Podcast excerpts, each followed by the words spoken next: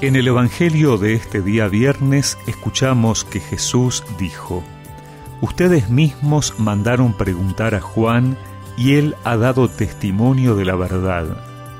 No es que yo dependa del testimonio de un hombre, si digo esto es para la salvación de ustedes.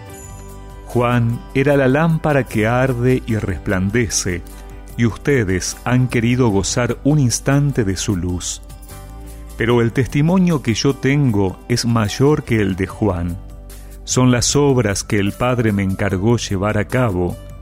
Estas obras que yo realizo atestiguan que mi Padre me ha enviado.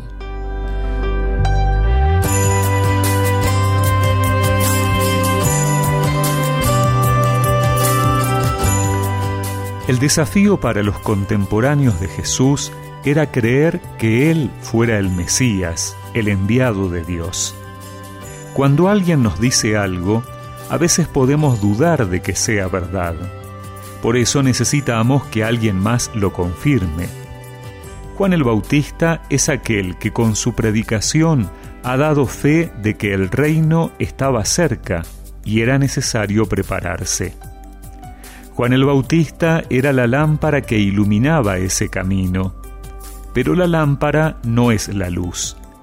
La lámpara es el instrumento y lo que ilumina realmente es la luz que ella contiene. El pueblo se había sentido atraído por esa lámpara, pero ahora es el tiempo de aceptar la luz. Jesús es la luz que realmente ilumina nuestra vida.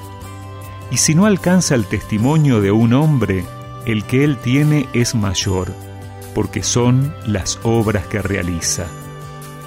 Hoy también nuestro desafío como humanidad sigue siendo creer en Jesús como el Salvador que está vivo y viene a nuestro encuentro.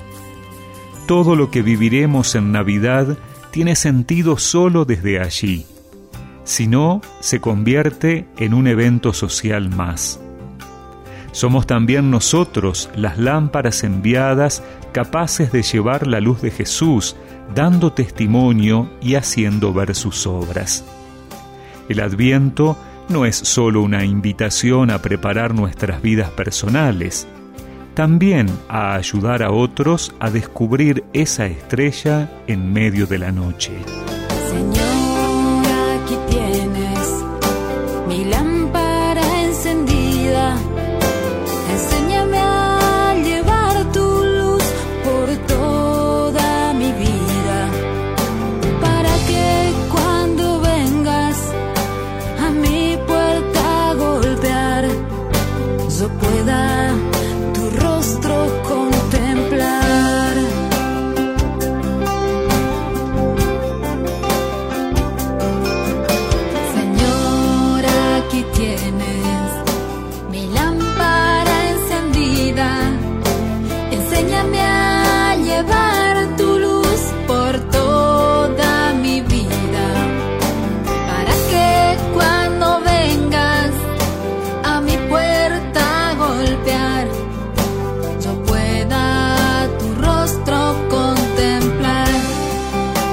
Y recemos juntos esta oración.